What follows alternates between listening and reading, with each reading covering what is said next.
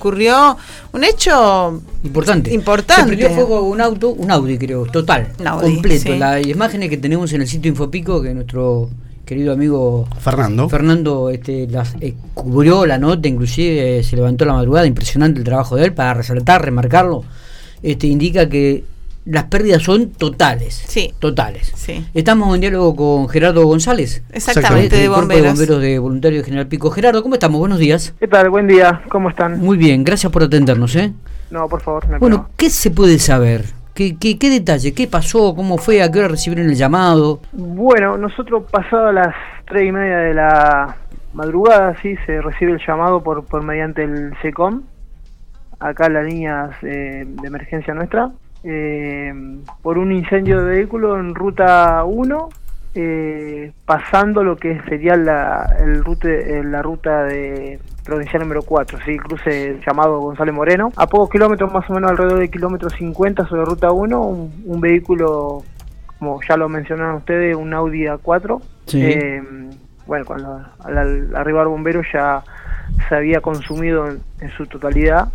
Eh, ya teníamos esa información nosotros apenas salimos, que el vehículo ya estaba generalizado y que ya eh, probablemente cuando lleguemos nosotros hubiese estado eh, ya consumido. Eh, amén de lo que es la, lo- la inclemencia eh, del, del clima, ¿no? Eh, por el tema del, del transitar, estaba muy cerrada la, la ruta con el tema de la niebla, así que bueno, la, la velocidad fue muy precautoria de parte nuestra, Claro. así que también eso demora un poco la, Y sí, llegada. Y sí, y sí.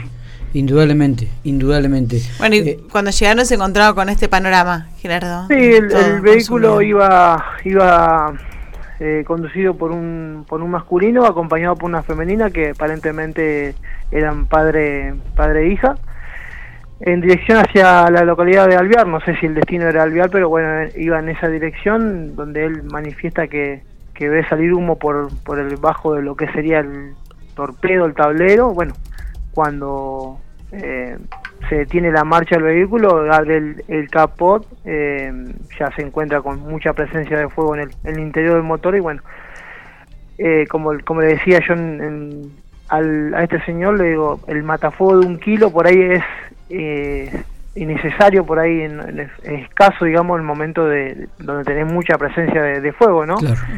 eh, por ahí también por una falta de, de conocimiento de uso y demás, eh, a veces no, no alcanza. Eh, y bueno, y terminan, eh, Eh, digamos, hubo- incendiándose por completo. ¿Hubo personas con lesiones? ¿Algún lesionado, Gerardo? No, no, No. no, no. Yo, nosotros nos entrevistamos con, con los damnificados y no, no, no, no nos acusaron ningún tipo de lesiones, más que, que nada, que quedaron varados ahí en la ruta. Bueno, después se encargaba la policía de, de arrimarlo hasta la hasta la dependencia policial y demás, pero no nos hubo lesionados. Está, está.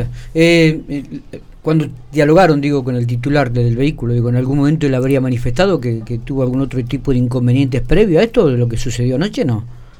No, no, no. Eh, yo casualmente hablé con, con el, el señor y Sí. no, me dijo que simplemente fue eso, que se sintió una, una presencia de humo en el interior del, del habitáculo y bueno, cuando detuvieron la marcha, eh, aparentemente ha sido en, en la parte motor que se inició el, el desperfecto, ¿no? Está, está. Eh, bueno, eh, queríamos conocer algún detalle más. Evidentemente la- la- las imágenes que obvio, Sí. ya están en el sitio Infopico, digo, marcan que ha sido eh, el- el- un voraz el fuego, ¿no? Porque lo ha consumido en forma completa el vehículo.